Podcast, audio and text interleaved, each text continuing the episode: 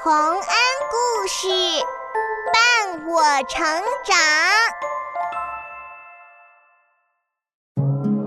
小朋友们，欢迎来到洪恩故事乐园。我们来讲一个鸡鸣狗盗的故事。鸡鸣狗盗是一个成语，鸣的意思是叫，盗就是偷盗。鸡鸣狗盗就是学鸡那样打鸣，学狗那样偷盗。也许你会疑惑，这两样本领有什么用呢？别说，它们可有用了。鸡鸣狗盗。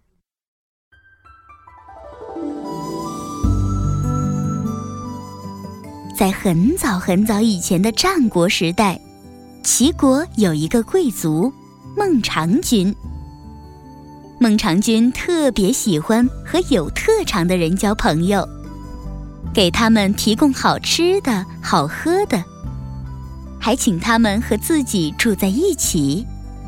所以，当时有一技之长的人都纷纷来找孟尝君。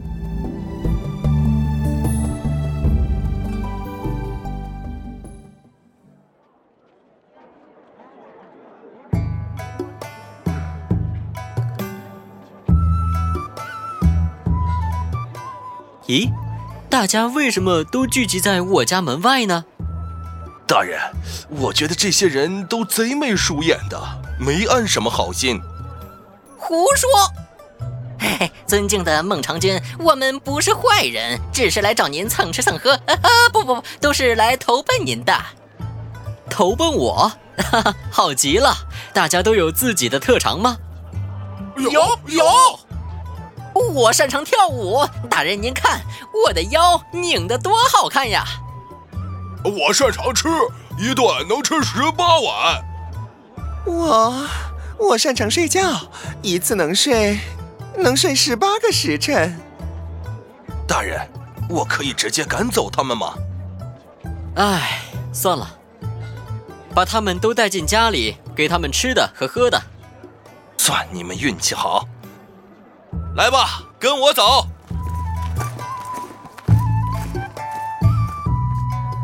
就这样，孟尝君的家里渐渐聚集了好多各种各样的人。这些人被叫做门客。门客们的技能千奇百怪，有会跳舞的，会画画的，还有会学公鸡打鸣的，甚至有。会钻狗洞偷东西的大人，咱们府里所有人的钱包都被偷走了！啊哈哈，厉害厉害，真是行行出状元啊！谁干的？午饭给他吃红烧排骨。唉，这叫什么事儿啊？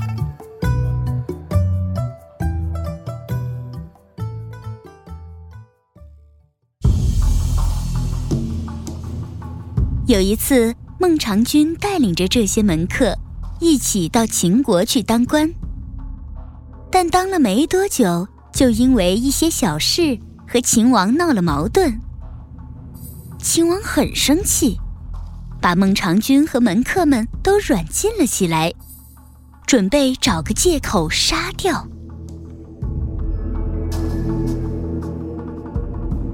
怎么办？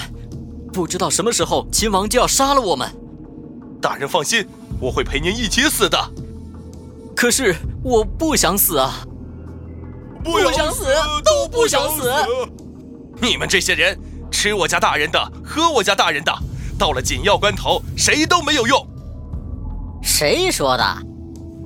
哎，你是那个？是的，大人，我就是特别会偷钱包的那个人。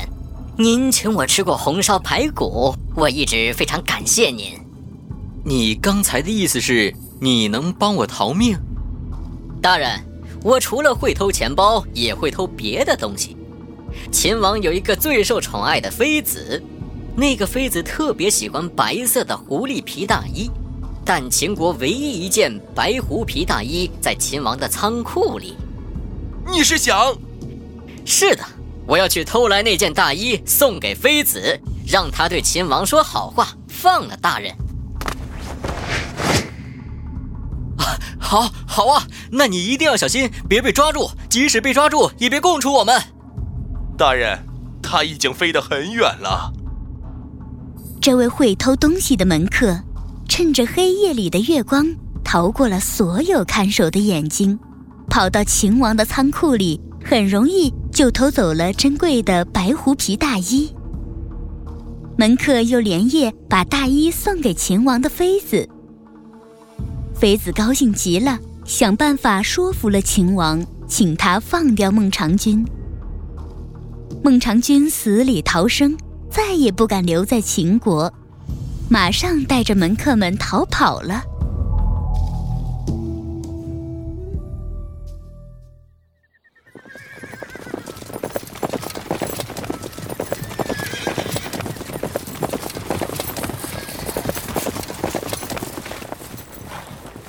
啊！大家怎么不走了？快点离开秦国才安全。大人，现在是半夜，不到天亮听不到鸡叫，秦国的城门是不会开的。唉，秦王从来不讲理，万一他又不想放我们了，再派士兵来抓我们，可怎么办呢？大人，听，你听，什么声音？啊！啊！鸡叫了，鸡叫了，鸡叫代表天要亮了，城门可以开了。我是在做梦吗？哎呦哎呦！大人，你没做梦，你别掐我了。哈哈哈哈哈哈！城门开了，大家快走。是。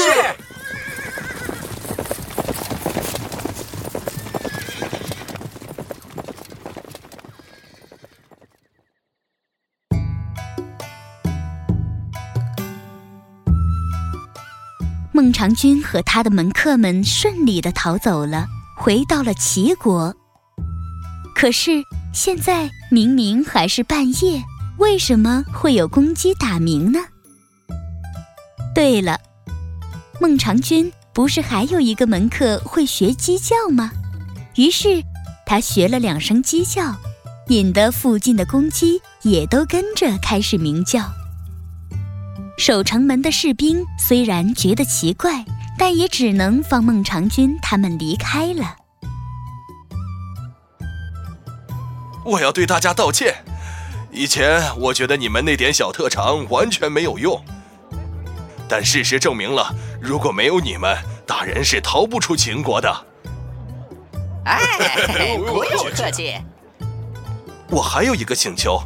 啊，是什么呀？请教我偷东西吧，公鸡打鸣我也想学，还有一顿吃十八碗饭的能力。呃，喂，这个就不必学了啦。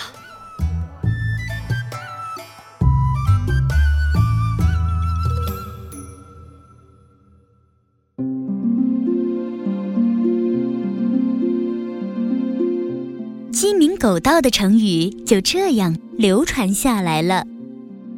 平时。只有一些微不足道的小本领的人，在关键时刻有时反而能发挥大用途呢。不过呀，这个成语传到今天，意思已经变了。人们用鸡鸣狗盗来形容那些偷偷摸摸的行为，而这个成语也完全变成贬义的了。